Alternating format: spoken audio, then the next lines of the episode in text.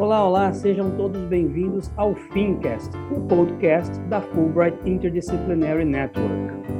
Este é o quarto de uma série de sete episódios dedicados à reflexão sobre a relação entre democracia e racismo. Nós convidamos pesquisadores, jornalistas, artistas brasileiros e norte-americanos para responderem a mesma pergunta: é possível coexistir democracia e racismo? Hoje, sexta-feira, 21 de maio de 2021, eu, Luiz Pedroso, fiz essa pergunta para Marcelo José Domingos, professor e pesquisador, atualmente PhD candidate em História na Universidade do Texas, em Austin. Marcelo, a gente poderia conversar durante horas sobre o assunto. Sem sombra de dúvidas, tua aula seria muito interessante sobre esse assunto. Mas breve e objetivamente, é possível tentar, né?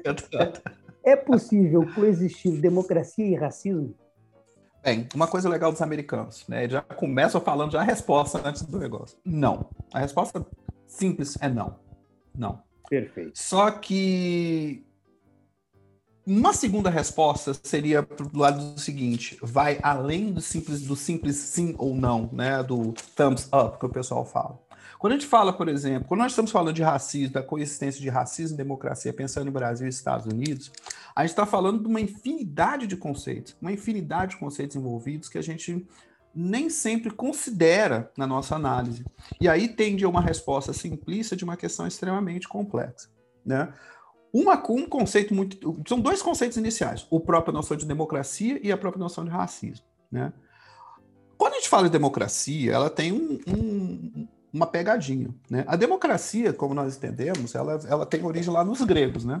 Mas, basicamente, qual é a noção de democracia? É o poder, kratos, né, ao demos. Né? O demos seria o conselho dos homens livres. Né? Só que aí tem uma pegadinha logo de cara, na própria noção de democracia que nós temos. Se você tem uma ideia de que são homens livres, você está automaticamente, automaticamente assumindo que existem pessoas que não são homens e pessoas que não são livres. Né? Então, qualquer democracia, né, ela essencialmente ela lida com, ela já lida com uma, com uma um, vamos dizer assim, com uma certa noção de desigualdade. Né? Não por coincidência, a democracia é um tipo de governo desenvolvido dentro da polis, né? das chamadas polis gregas. E qual é, qual é o, o, o, a, o entendimento da polis? Quando nós falamos de uma relação política, nós estamos falando de uma relação que ocorre entre homens livres dentro da cidade. Não por, por acaso, você vai adotar lá na frente, né, lá já nos romanos, a ideia de cidadão, que é o quê? É o sujeito, o homem livre, né, dentro da polis, que decide os destinos da, que decide os destinos da cidade. Mas você sempre cai naquele ponto. Quem é o cidadão? Certo? E é, essa ideia de cidadão, ela vai variando desde os gregos. Mas antes, mas eu vou voltar nessa questão do cidadão daqui a pouco. Vamos falar brevemente sobre racismo. A sociedade brasileira, ela tem um, em especial a sociedade brasileira, diferente da sociedade americana, ela, eu tenho a impressão que ela tem uma certa dificuldade de discutir raça, de falar sobre raça.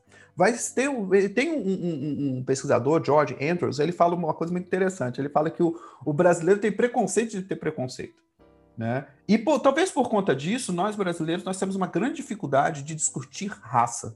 Na verdade, uma coisa que eu observo é que nós nos falta léxico para discutir raça. Né? E, e nesse dessa de faltar vocabulário para se discutir, não se discute. Então, uma pergunta óbvia que nós devemos fazer quando nós falamos de democracia e racismo, se existe democracia e racismo, é o que é racismo? O que nós estamos falando quando nós falamos de racismo? Tá? Eu prefiro pensar de uma maneira de não tão simples que racismo é essencialmente uma relação de poder poder. Kratos. Então, a gente não está falando de, um, de, um, de, uma, de, um, de, um, de uma relação que as pessoas são mais bonitas ou são feias. Estamos falando de, de, relações dentro de uma sociedade que envolve uma relação dentro da sociedade que envolve relações de poder. Observe aqui que nosso, nosso cenário está ficando mais complexo. A gente fala de democracia, demos, a gente fala de democracia, de demos, de kratos, de poder, né? Então, a gente tem que considerar que na sociedade contemporânea, passar para o próximo ponto, a noção de homem, né? Ela fica um pouco mais complexa. Ela não é simplesmente o cara mais bonito, o cara mais rico da aldeia. A gente está falando de diversos tipos de homens. Aliás, nem a própria, a própria noção de homem não se adequa mais. Nós estamos falando de homens, mulheres, adolescentes, etc, etc. Né? E, bem, a pergunta que é, a pergunta que, que faz a diferença quando a gente vai discutir racismo e democracia é: quem é cidadão? Quem é o cidadão? Então não é só mais uma mera questão uh, de isonomia, uma questão formal. Você tem um termo que define, ó, o cara é cidadão porque ele vota. Não, não funciona assim. Aí a gente faz, dá para fazer um paralelo, a gente pode cair no caso prático de Brasil e Estados Unidos. Aqui você tem uma. Eu estou aqui no Texas agora. Aqui você tem cidadãos, em tese, todas as pessoas são iguais. Só que quando você vai fechar as contas, você tem uma coisa que é muito estranha. Aqui, curiosamente, a polícia, quando vai abordar as pessoas, aborda as pessoas negras e não raro essas pessoas negras são alvejadas e mortas. Isso não ocorre com pessoas de outra cor. Não ocorre especialmente com pessoas brancas. É, aqui, por exemplo, nos Estados Unidos, você tem, é, você tem diferentes legislações acerca do uso de armas, né? Mas, curiosamente, homens brancos carregando armas não são entendidos como ameaça. Sendo que aqui você tem três mass shootings por dia. Né? Então a situação é um pouco mais complicada. Passa, é, passa aí para nos perguntarmos quem é o cidadão. A mesma coisa nós podemos falar do, sobre o Brasil. É, aí, deixa eu ver aqui, já estou vendo que o meu tempo já está indo, né? Mas aí, então, eu penso que no caso da sociedade brasileira, para começar, a gente tem que aprender a falar sobre raça e desigualdade. Para a gente começar a falar de, de racismo isso, e, e, democracia no Brasil, a gente tem que começar a sentar de uma maneira, não digo honesta, mas eu digo sentar de uma maneira objetiva e tentar discutir algo que nós evitamos discutir. Né? É sintomático nós nos incomodamos com racismo. E numa sociedade democrática não deve existir racismo, mas também numa sociedade democrática deve existir cidadãos. Cidadãos que têm uma vida digna, que possam sentar de igual para igual e discutir. Beleza? Perfeito, Marcelo. Te agradeço em nome da FIM é, pela tua resposta, que nos traz muito, muitas inquietações, assim como uma resposta.